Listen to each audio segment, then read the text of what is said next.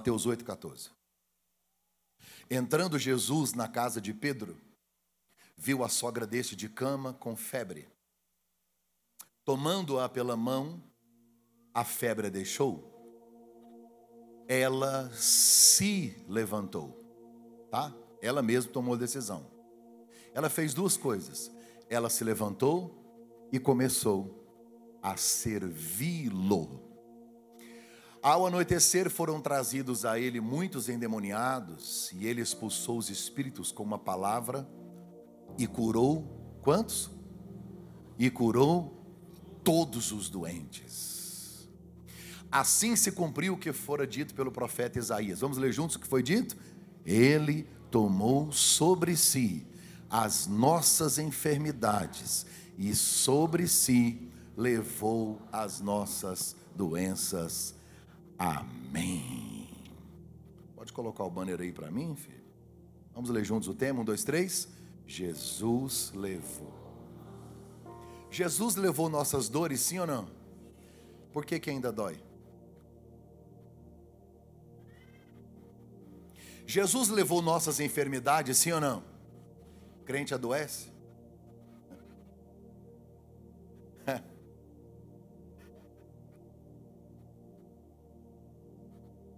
Jesus levou sobre si dores, enfermidades, porque está escrito. Ele não levou algumas, ele levou todas. Crente fica doente. Crente tem depressão. Crente tem crise de ansiedade. Filhos de Deus têm distúrbios emocionais. Filho de Deus tem câncer. Filho de Deus adoece. E muita gente fica em crise. Porque senão o texto fica só teoria. Poxa, está escrito. Ele levou sobre si todas, não é uma, todas. E eu estou doente.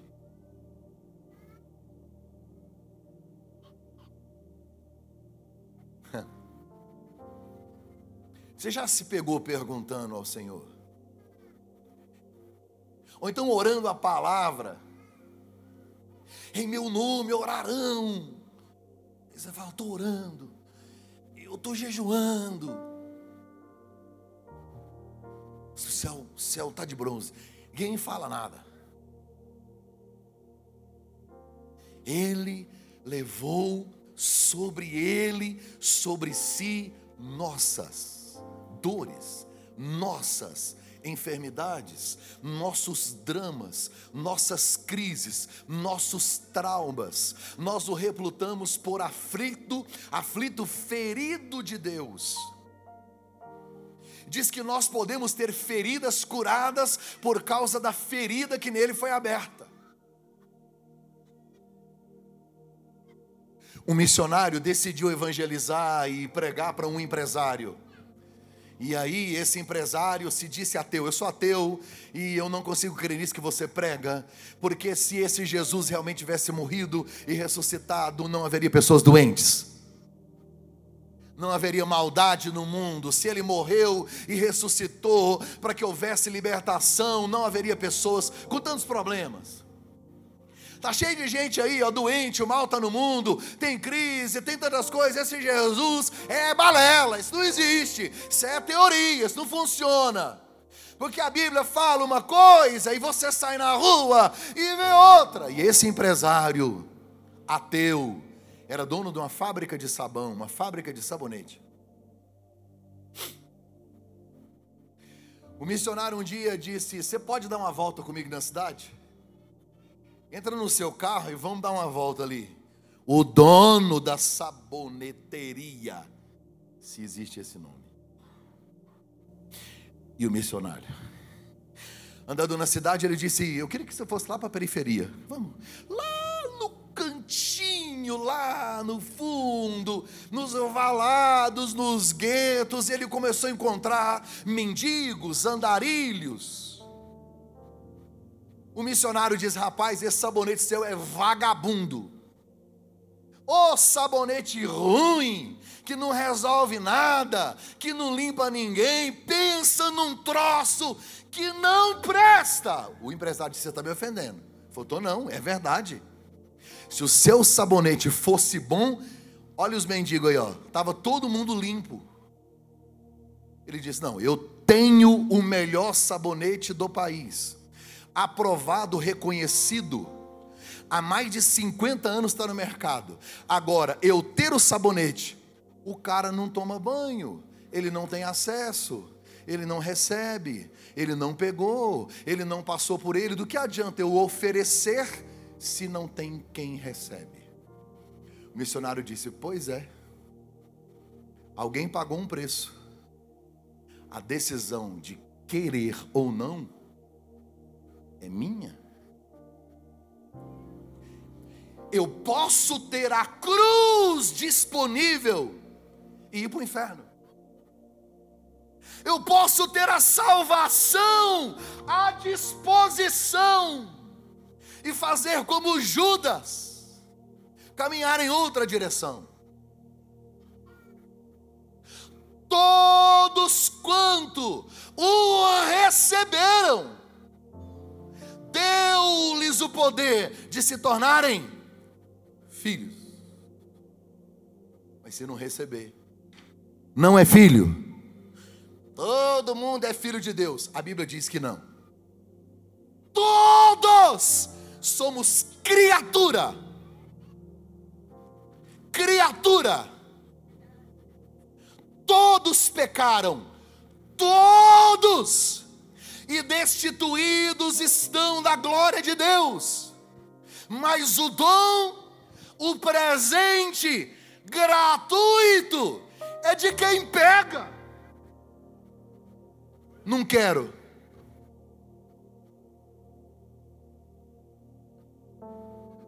A mesma cruz que me deu salvação é a mesma cruz que pode me dar cura a mesma cruz que conquistou para mim a eternidade, é a mesma cruz que pode conquistar para mim a cura, a libertação. E às vezes vivemos só uma parte do Evangelho. 1960, de lá para cá, muita coisa mudou na igreja. Até então, tudo era demônio, tudo era oração uma pessoa tinha uma dor no coração, ele ia ao médico, não, ia no pastor. Pastor, ora. Tudo era oração. Tudo, gente, tudo, tudo, tudo era jejum. Às vezes a pessoa estava com depressão e nem sabia, não, isso é, isso é, é coisa do diabo, isso é coisa do demônio. Eu vou lá fazer uma campanha na igreja. A partir de 1960, a gente começou a entender que algumas crises, até mesmo convulsivas, não são demônios, elas são físicas problemas hormonais, emocionais, e nós começamos a procurar os médicos, e está tudo certo até aí. O problema é que de lá para cá, tudo virou médico. Você vai orar por alguém negro. É crise de ansiedade. Oi?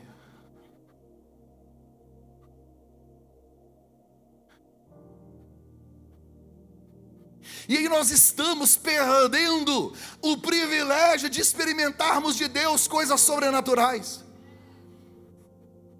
A minha oração, e eu creio nisso, eu quero ver gente vomitando câncer dentro dessa igreja. Eu quero ver o paralítico andando. Tem uma parte da Bíblia que diz: ressuscite os mortos, meu Deus nós transferimos a responsabilidade. Nós paramos de crer no sobrenatural, vivendo como se o meu espírito fosse alimentado por Deus, coisas espirituais, e como se ele não afetasse o meu físico. Ele não quer curar só minha alma, ele quer curar seu físico. E ele não disse pastores ore, ele disse igreja. Usa meu nome. Em meu nome. Em meu nome em meu nome, é em meu nome, é em meu nome. Usem o meu nome, usem o meu nome. Use o meu nome. Eu fui pregar na cidade de Nova Crixás. Quando terminou o culto, eu não queria orar por ninguém. E toda vez que você não quer orar por ninguém, o dia que você não quer ver ninguém, você viu que tanta gente que aparece? E às vezes você está doidinho para sair, todo mundo sai da posta e não te chama. Eu não queria nem orar com ninguém, eu não quero orar com ninguém não. Pensei assim, vai acabar o culto. Não fui eu mesmo que preguei. Meus amigos que estavam lá, nós éramos uma cruzada, era cinco pastores. Ah, eles oram aí, eu vou embora pro hotel. Eu quero orar por ninguém, eu estou precisando de oração. Fraco, desanimado. Ou você nunca se sentiu desanimado? Ah, para. Tem gente que entrou aqui arrastando. Aí Deus levantou uma profeta, uma profetisa. Eu vivo errando o português, né? Ah, uma profetisa e aí, todo mundo, o pastor falou assim: os pastor que veio de Goiânia vão orar para vocês. Fica aqui, nós era cinco, fica na fila. E eu lá na Pará, falei, Gino, você vai vir crente orar. E, eu... e aí veio uma profeta lá de trás. Hum, veio marchando. Cortando o cano.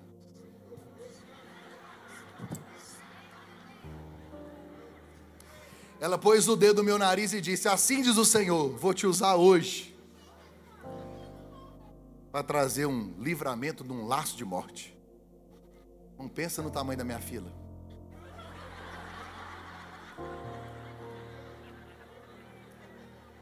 Eu nunca vi tanto idoso na minha fila. Minha filha ora por mim que eu tô com as dor. Falei, hum, novidade. Nossa, que raro, né? Eu com 40, irmão, descobri que eu tenho baço, fígado, rim, intestino. Eu tô começando a descobrir, sabe? É. A gente começa a descobrir os trem. Com 14 anos você não sabe onde é o rim. Chega uma hora que você descobre. Uh. Você já ficou especialista em órgãos? Você já ficou já? Rapaz, tô com uma dor aqui. É baço.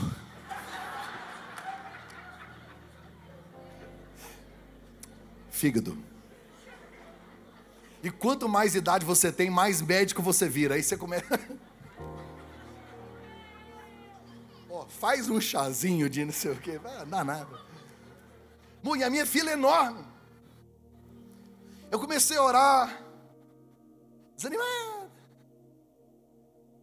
De repente parou uma moça, de uns 15, 16 anos. Espírito Santo me tomou, eu dei um grito. Eu olhei para ela e disse: Não, acabou. Ela caiu de joelhos. Ela gritava, as irmãs vieram teve que acalmar ela. Aí teve um processo de oração, de libertação. Ela levantou e disse: Eu comprei veneno. Comprei o veneno, coloquei no meu armário do lado da minha cama. E eu disse hoje: Deus, eu vou na igreja esse último culto, porque para mim acabou. Essa foi a frase que ela disse e foi a resposta que Deus deu para ela. Aí eu pensei: pronto, está resolvido. Posso ir embora. Alguém vem correndo, pastor, pastor, pastor. Você percebeu que o pastor da igreja desapareceu? Eu falei, cadê ele? Está no hospital. O filho dele deu uma convulsão na porta da igreja. Um moço, um jovem, estava desviado, afastado. Tinha tempo que ele nem ia à igreja. Esse dia ele resolveu ir, deu uma convulsão na porta da igreja. Ele está lá no hospital e o pastor não aceita ninguém orar que não seja você.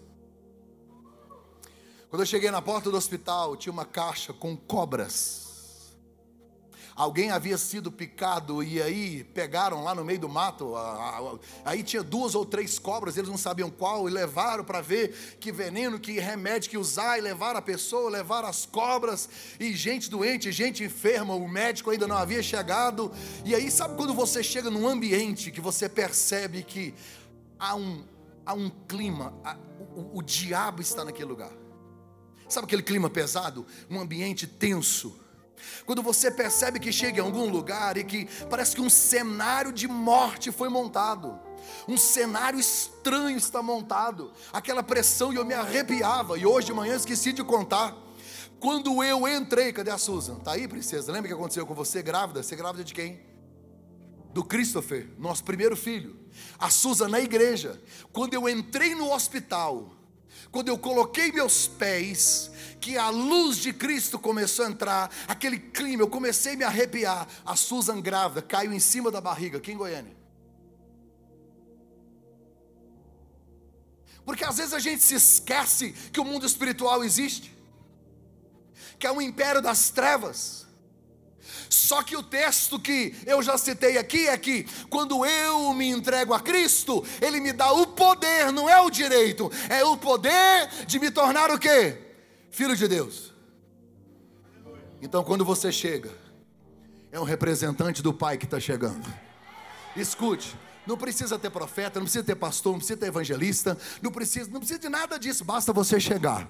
Porque se o ambiente está tenebroso, é o Filho de Deus que está chegando. Se o ambiente está difícil, é Jesus que está entrando em você. Se o ambiente está negro, a luz acabou de chegar. Se você chega e está tudo terrível, o ambiente tem que mudar. Porque onde você coloca o pé, os demônios dizem: chegou, chegou, o representante dele chegou.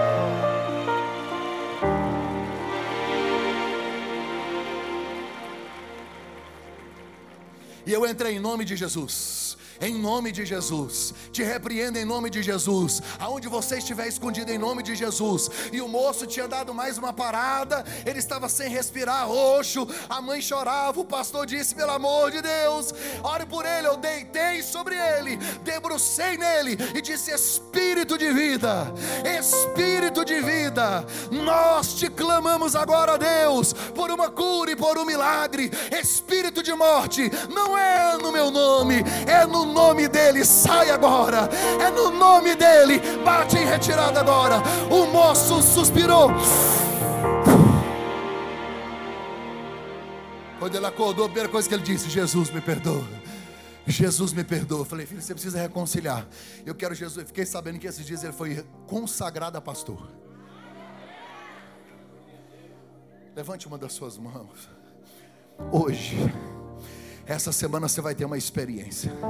Você vai usar o nome de Jesus para aquela causa impossível. Ele te deu o direito de usar o nome dele. O nome mais poderoso do mundo é o nome que está à disposição da igreja. Você vai olhar para esse demônio e vai dizer: Eu te ordeno, sai agora. Não é no meu nome, é no nome de Jesus. Enfermidade, sai agora. No nome de Jesus. No nome de Jesus. No nome de Jesus. Nome que está acima de todos os nomes.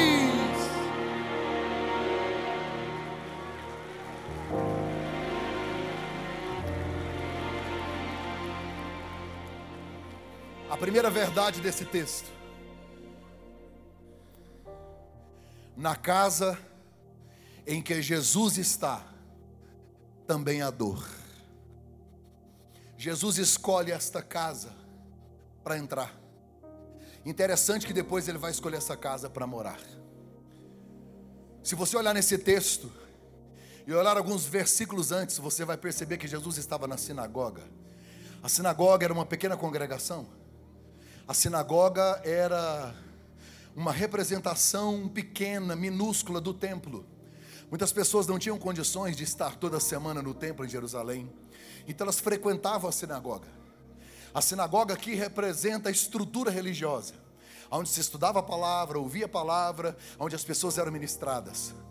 Jesus estava de manhã na sinagoga, ele pregou na sinagoga, ele expulsou demônios na sinagoga, ele curou na sinagoga e foi expulso dela.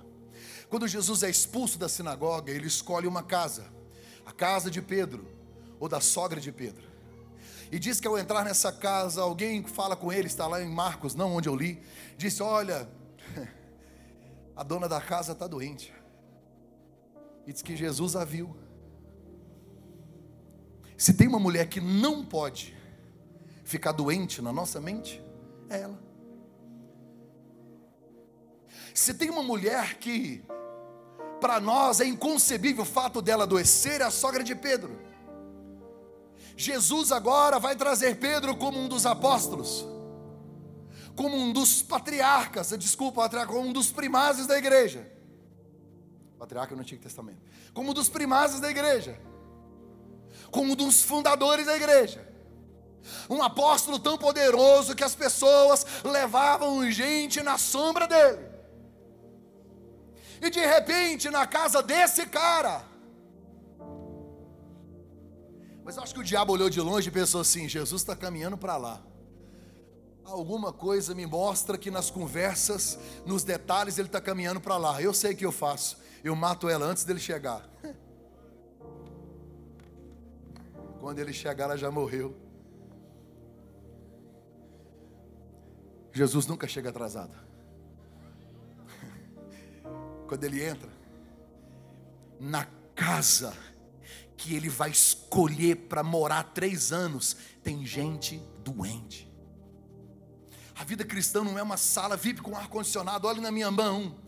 Quando você aceita Jesus, você não recebe uma carta de alforria dizendo livre da doença, livre da crise, livre da tempestade, livre do problema. Não! Jesus nunca prometeu a ausência de tempestade, ele prometeu presença na tempestade. É diferente estarei convosco todos os dias, porque a enfermidade é pedagógica, o milagre é pedagógico.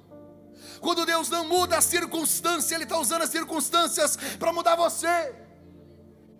A Bíblia diz que Jesus amava Pedro, Jesus amava Marta, Jesus amava Maria, Jesus amava Lázaro. Lázaro adoeceu, e morreu. Aí a gente entra em crise. Porque o fato de eu servir ao Senhor não me impede de viver algumas coisas. O apóstolo Paulo disse: Eu estou doente. Eu oro e as pessoas curam. Deus me atende. Ele orou três vezes: Senhor, me atende. Eu preciso de cura. Tira de mim o espinho desta carne. Deus respondeu: minha graça te basta. Porque quando Deus não cura, Ele dá graça para suportar. E eu não sei te explicar o porquê. Tem gente na Bíblia que nunca pediu um milagre, como lá em Betesda. Jesus foi lá, olhou para o homem e disse: Levanta e anda. Foi embora. Quem é esse homem? Ninguém pediu por ele. Tem coisas que nós não controlamos. O fato de eu estar doente não significa que Deus não me ama. Estamos suscetíveis a todo tipo de enfermidade. Com o passar do tempo, vamos vivendo. E algumas coisas vêm sobre nós, e algumas incontroláveis. E tem coisa que é culpa nossa mesmo. O cara bebeu a vida inteira Aí dá cirrose. Deus, por quê? Ainda bem que eu não sou Deus para responder. O cara não bebe água, só bebe coca e dá problema no rim. Ao Satanás. Aí o Satanás assim.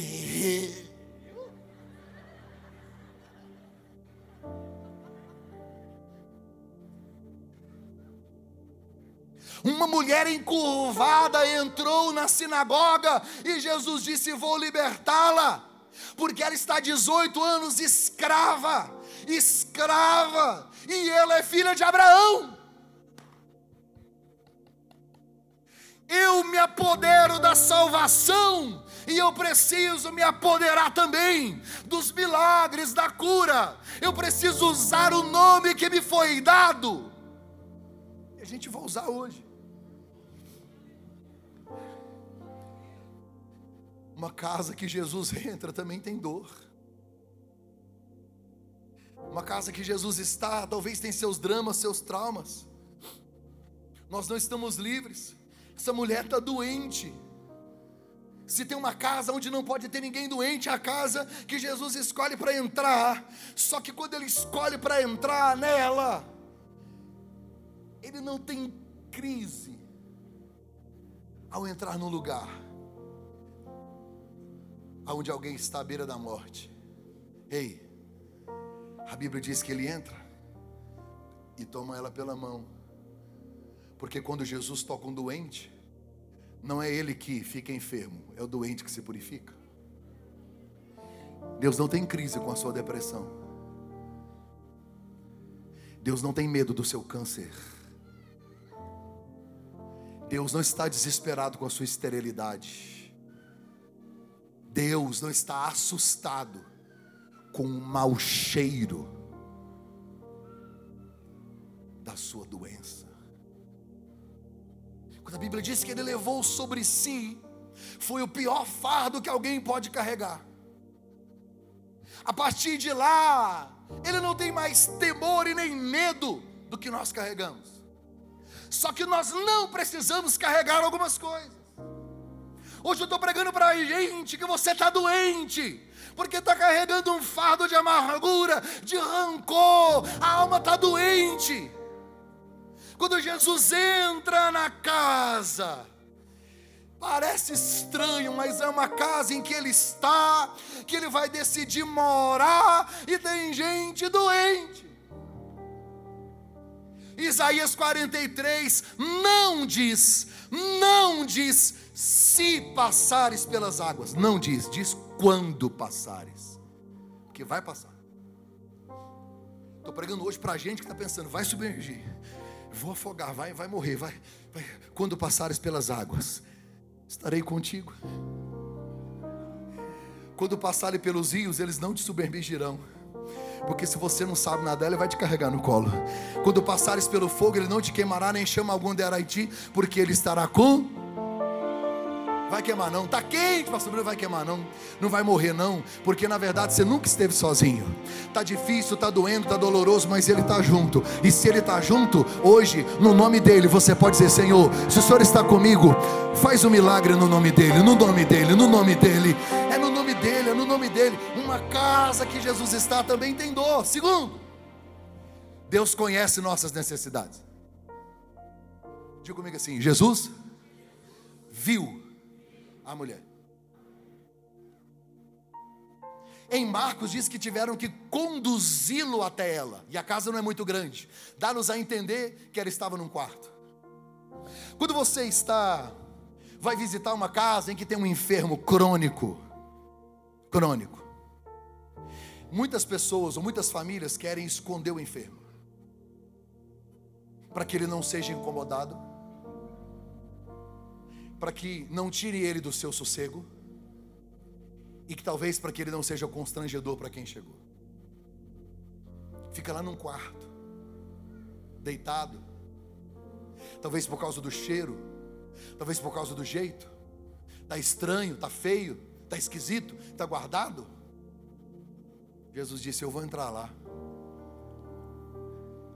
Porque o dia que você disse eu quero que Jesus entre aqui, confessa que tem quartos que até hoje você não abriu para ele entrar.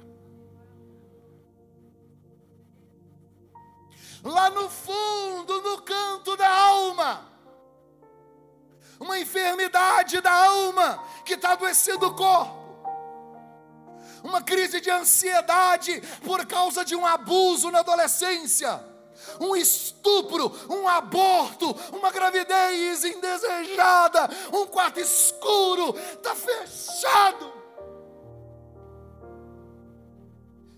Eis que estou à porta e bato. Vou entrar. Ah, ele vai entrar. Ele vai entrar.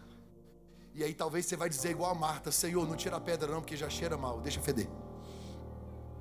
Deixa cheirar mal não tem problema nenhum, ele vai entrar lá no fundinho, lá nesse quarto. Porque a Bíblia diz que foi Ele quem viu, é Ele quem veio. Se você abriu ou não, Ele sabe. Antes que saia uma palavra da sua boca, Ele sabe. Ele te conhece, Ele conhece todas as necessidades. Ele olha para ela e Ele a viu antes que ela soubesse. Só existe um que conhece a necessidade dos pássaros. Só existe um que veste a erva do campo mais belamente que os grandes reis do planeta. Só existe um que teceu você no ventre da sua mãe. Só existe um que formou os seus ossos e escreveu a sua história antes de você existir. Só existe um que sabe o número de fio de cabelo que tem na sua cabeça. Só existe um que conhece o seu deitar, que conhece o seu levantar. Só existe um que conhece cada palavra antes que ela saia da sua boca. Só existe um que conhece todos os quartos escuros da sua alma. Só existe um que conhece seus dramas, seus traumas e suas dores, e ele já conhece. Não adianta disfarçar, não adianta esconder. Hoje ele está dizendo: Cheguei, entrei, e é no meu nome, recebe a cura. A sua história hoje vai ser transformada. Você não só será curado, mas milhares e milhares de pessoas serão curadas através do Deus que está em você. Ele está entrando, ele está passando, ele está chegando, ele conhece a sua dor, ele conhece a sua necessidade e hoje os céus estão dando uma ordem a toda esta mágoa, essa angústia, essa dor e essa enfermidade. Os céus hoje estão dizendo: acabou, chega.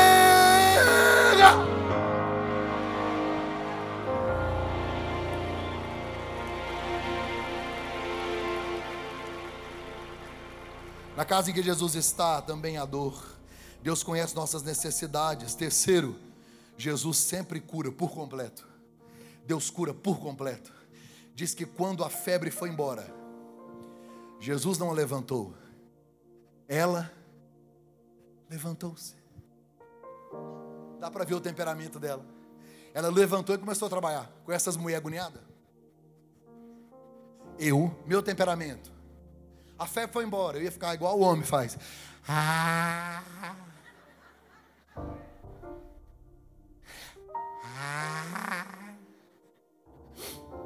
Vou morrer. Aí eu ficava mais uns três dias deitado, todo mundo trabalhando para mim. Você está rindo porque eu sei que você pega atestado de 60 dias, você só ficou três doente.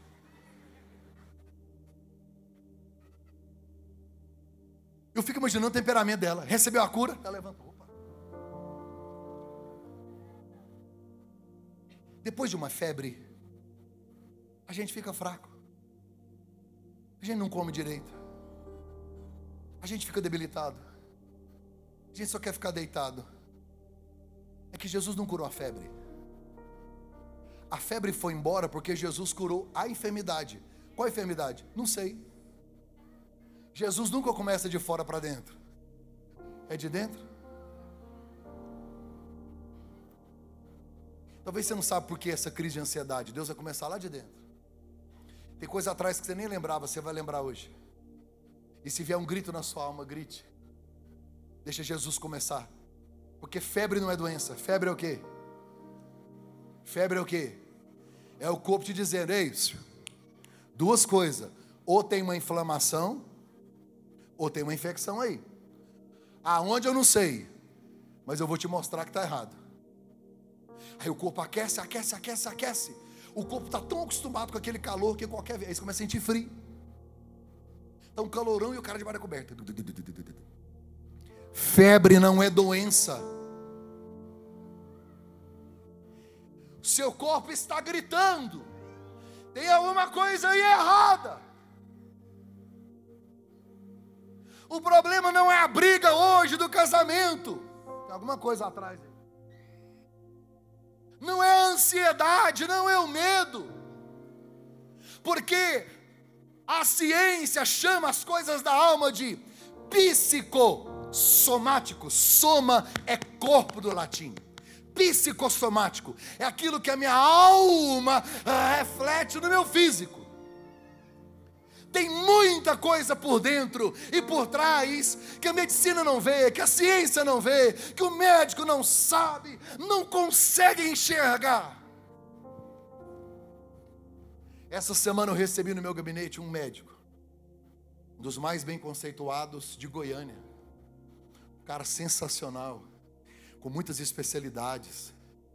cara educado, maravilhoso, amoroso, sabe? Um papo maravilhoso e inteligente. Cara que fez, estudou muito e buscou muito e procurou e cresceu e prosperou. E ele disse: Pastor, eu estou aqui hoje. Porque, como médico, eu já procurei todos os meus colegas médicos. E tudo que a medicina podia fazer, já fez. E aí, hoje eu vim aqui como médico. Pedir ao Senhor que, em nome de Jesus, ore porque eu preciso de um milagre. Falei, agora você fez a coisa certa. Porque onde a medicina encerra, Jesus começa. Aonde o psicólogo não dá conta, Jesus entra lá naquele quartinho escuro. Aonde o diagnóstico diz não, Deus olha do céu e diz assim: Eu levei essa enfermidade lá na cruz. Está pago, já está resolvido. Eu preciso usar o nome de Jesus. Eu olho para o texto e vejo uma mulher com febre. E a cura dela não é por fora, é por dentro. Tanto é que quando a febre vai embora, ela se levanta e ela começa. Dá para você colocar para mim, filho, Isaías 53, 4. Certamente, Ele tomou sobre si as nossas Sobre si ele levou o quê? Isso é Bíblia. Isso é para nós. Isso é promessa. O preço foi sangue. A salvação nós já recebemos, já entendemos. Mas tem mais tem mais. Ele levou nossas doenças, contudo nós o consideramos castigado por Deus, é, por Deus, por Deus atingido e aflito. Mas ele foi traspassado por causa das nossas transgressões, ele foi esmagado por causa de nossas iniquidades. Olha isso aqui: o castigo que nos traz a paz estava sobre ele, e pelas suas, nós fomos. Pode tirar, filho. Isso é Bíblia. Eu preciso crer nas sagradas escrituras e tomar posse e dizer para mim. Você não tem noção do quantos testemunhos nós vamos ver essa semana. Tem 21 dias que nós estamos orando e jejuando por curas e milagres. Na casa onde a febre, a dor, mas Jesus está lá. Os estudiosos, eu estava lendo, eles acreditam que ela está com febre por causa de malária.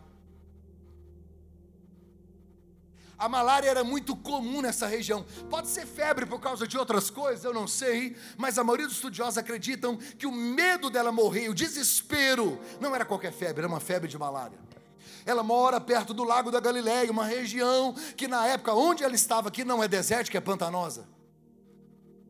Entende que não é culpa dela o ambiente em que ela vive, os seres estranhos, por menores que sejam, afetaram ela.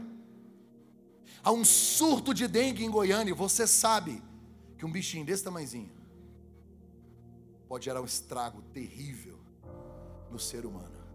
Essa mulher foi afetada pelo ambiente e por seres estranhos. Ela não tem culpa, ela está doente por causa de seres que se aproximaram da sua casa. Ela está doente por causa do ambiente em que ela vive. Só que Jesus chegou lá. Quando ele entra,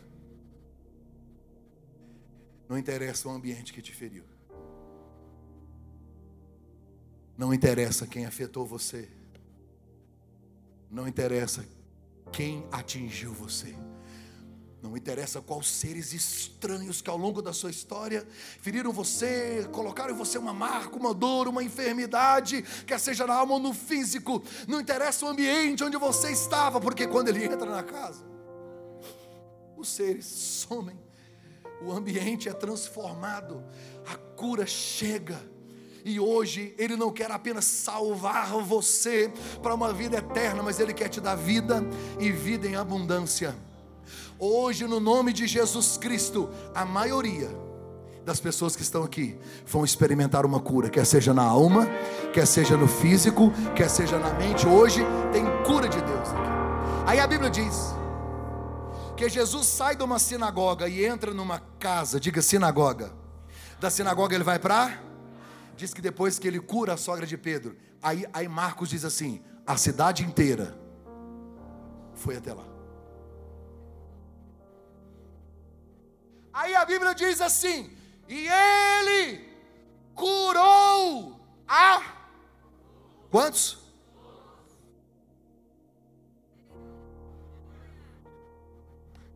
Pastor, por quê? Primeiro, porque o amor de Deus é incansável. Ele não faz acepção de pessoas. Segundo, não tem limite. Não há cota. Não já curou três? Ele está na sinagoga, da sinagoga ele vem para casa, da casa ele vai para a rua. Ele está me ensinando. Ele não depende de estrutura religiosa. Ele não depende de parede. Ele não depende de culto. Ele não depende de pregador. Ele não depende de pastor. Ele não depende de ninguém. Se na estrutura religiosa não coube ele, ele vai para casa. Se na casa não cabe, ele vai para a rua. Você pode receber uma cura no seu banheiro. Você pode receber uma cura no seu trabalho, no ônibus, onde você estiver, porque o nome dele é poderoso para te alcançar. Onde você estiver a Bíblia diz que ele está na rua. Porque o mesmo Jesus que cura a sogra do grande apóstolo Pedro, vai para a rua. Não sabe nem o nome. Só faz a fila. Sei, vem cá. E assim, nada demais. Coisa simples. Que as coisinhas bem simples, simples, sabe? Paralítico levantando, leproso sendo curado, coisa básica, nada demais.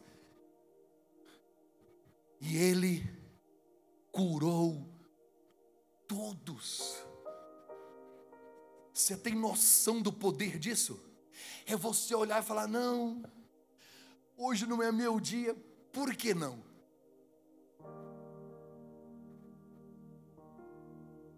Não há limites para o poder dele, o poder regenerador.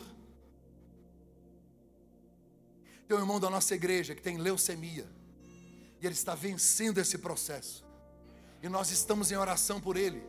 E eu acredito que no máximo em um mês eu vou trazer ele aqui para ele contar para vocês. Ele vai dizer, olhar para aquela câmera e dizer: Jesus me curou da leucemia. Eu preciso crer nisso, gente. Quando Jesus disse: traga o seu fardo e traga comigo. Está pesado, você está cansado, está cansada. Hoje é noite de alívio. Já deu. Ele não faz acepção de pessoas. Diz que no final do dia, ao anoitecer, quando foi escurecendo, no limite, quando todo mundo disse: está de noite, está na hora de. Acabou, né? Não, não acabou, não, está na hora de começar. Porque Deus não tem horário, Deus não tem limites para poder abençoar porque lá na cruz já foi pago. Se está pago, só basta ele fazer assim: Ah, Senhor, que não, você não faz nada, está pago. Ele só vai fazer assim. Então, vai que é o seu dia hoje. Para isso eu só preciso de fé. Para isso eu só preciso de fé. A fé é a porta de acesso. Quem crê será salvo. Para a salvação preciso de fé. Se eu creio que Jesus morreu para ser salvo, eu preciso crer que Ele morreu para eu ser curado. Ele não faz acepção. Meu Deus, Ele conhece. Ele conhece todas as nossas dores. Meu tempo esgotou. Coloca para mim, por favor. Mateus 16 e 17. Mateus 16, 17 e 18. Mateus 16, 17 e 18. É Marcos, desculpa, filho. Perdão, tá? É Marcos, perdão, eu que errei. Marcos 16, 17 e 18. Estes sinais, diga comigo, acompanharão. Quem? Quem crê não anda atrás de milagre. O que está dizendo lá? É o milagre que vai atrás de você. Eu creio em Jesus. Olha o tanto de milagre correndo atrás de você. Uma hora eu pego ele. Gente, você não tem noção. Milagres vão acompanhar você essa semana. A Bíblia diz que os sinais acompanharão. Onde você chegar tem milagre. Por quê? Porque você chegou. Esses sinais acompanharão os que crerem. Em meu nome expulsarão demônios. Falarão novas línguas. Pegarão serpentes. Se beber algum veneno mortal, não lhes fará dano algum. Imporão as mãos sobre os doentes. E esses? Não é nem serão, é ficarão. É definitivo. Quem vai curar enfermo não é o pastor. Quem vai curar enfermo não é o milagreiro. Quem cura enfermo é quem crê. Quem? Quem crê. Isso é muito poderoso. Porque em algum dia da sua vida, quer seja de manhã, ou de madrugada, na sua casa, em algum lugar, Deus vai te dar uma experiência. Não ligue para ninguém, não fale com ninguém. Surge uma necessidade, você use o nome dEle. Ei, você não tem noção do que você vai experimentar. Em meu nome, ele disse: use o meu nome, é o nome mais poderoso do mundo. Ele me autorizou, ele disse: use o meu nome. Qual é o nome? Um nome temido por anjos, por homens e por demônios. O nome mais poderoso do mundo. Mateus 10 e 8. Quem entende português, me ajude. Curem os enfermos. É um pedido. É um pedido. É uma ordem. Por que a gente não obedece? É uma ordem. Ei, cure os enfermos. E é essa aqui me choca. Ressuscite os mortos. E não é só morto físico, não. Tem muita gente que precisa ressuscitar o ministério, o talento, o dom, a vida, o casamento. E Deus usar você. Olha lá. Cura os enfermos, ressuscita os mortos, purifica os leprosos, expulsa os demônios. Vocês receberam, em nome de Jesus. Lê para mim.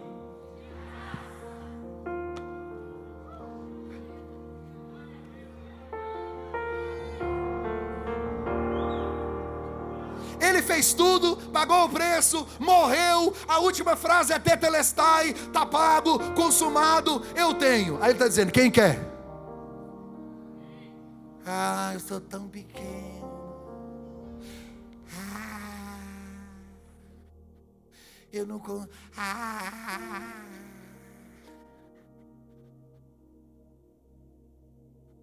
Você é filho. Você é filha. Você não é um estranho. Deu-lhes o poder de se tornarem filhos de Deus aos que creem no seu nome. Olha lá, verso 9: o que, que tem lá? Não leve nem ouro, nem prata, nem cobre e nem seus cintos. Era só lá mesmo. É no nome dele. É no nome dele. Hoje. É no nome dele. Hoje. Você vai experimentar uma cura que você ainda não teve. Tem muitos anos que o diabo fica mentindo para você, dizendo você está assim, porque você fez isso, porque você fez aquilo, porque você não merece. A Bíblia diz que se nós confessarmos o nosso pecado, Ele é fiel e justo para perdoar os nossos pecados. E depois que Ele perdoa os nossos pecados, Ele dá-nos o poder de se tornarem feitos filhos de Deus. Arrependimento gera transformação. Arrependimento traz cura, traz salvação. E a Bíblia diz que se nós chamarmos os obreiros da igreja e nós ungirmos, a Bíblia diz que toda enfermidade pode ser curada através da unção e da oração de um homem e de uma mulher de Deus. Então hoje nós vamos orar, porque eu acredito firmemente que Deus nos direcionou para esse tempo e para esse momento. A depressão hoje vai sumir da sua vida. Em nome de Jesus Cristo, a ansiedade não vai mais bater a porta. Tem gente aqui dentro que você está sentindo dor, a dor vai desaparecer. Tem gente que vai procurar o tumor e não vai encontrar. Escute, tem gente que você está aqui pensando nessa pessoa que está lá internada, está doente, está morrendo, está desesperada. Hoje o anjo do Senhor vai visitar aquela pessoa lá.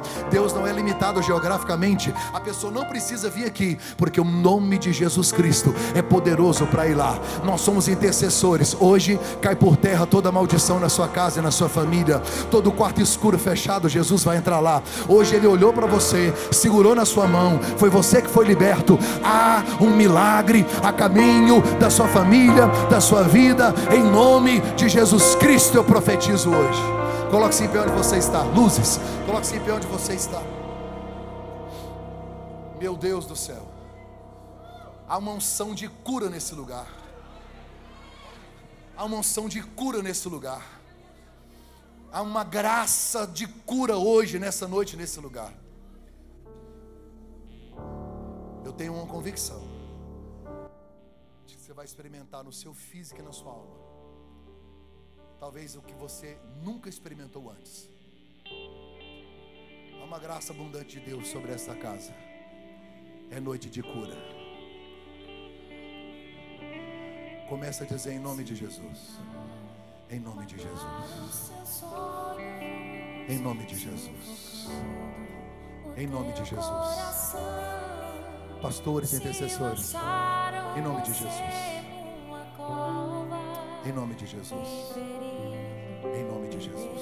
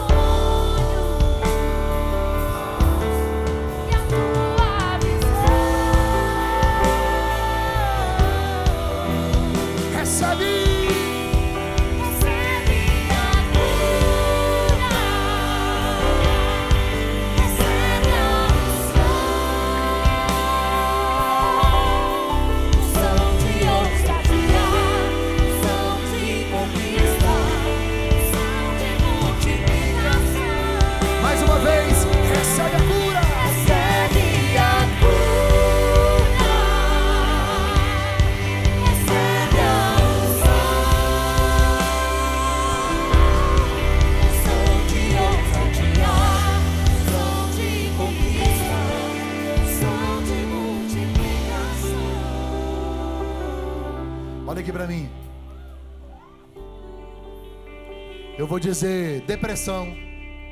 Você vai pegar o seu dedo indicador e você vai ordenar assim: sai. Eu vou dizer um outro nome, você vai dizer sai. Eu vou dizer outro, você, no nome de você vai, você vai expulsar esse mal em nome de Jesus. E depois que eu disser vários nomes, eu vou dizer em nome de Jesus, em nome de Jesus, em nome de. Então eu quero que você faça esse ato profético. Faça esse ato profético não é pensando só em você. Você vai colocar na sua mente agora gente que também está precisando de cura, de libertação. E você, como a voz profética, vai dar uma ordem. Porque no mundo espiritual, potestades, potestades e príncipes das trevas, hoje vão receber uma ordem de retirada porque o nome de Jesus Cristo é o nome acima de todos os nomes, no céu, na terra e debaixo da terra, todos terão que confessar que Ele é o Senhor, e é no nome dele que nós vamos declarar agora. Quando eu disser um nome, você dê o dedo indicador e você vai dizer sai, mas diga com autoridade em nome de Jesus: depressão, doença, ansiedade, medo crise, pavor, demônios, em nome de Jesus, em nome de Jesus, em nome de Jesus, em nome de Jesus, em nome de Jesus. Recebe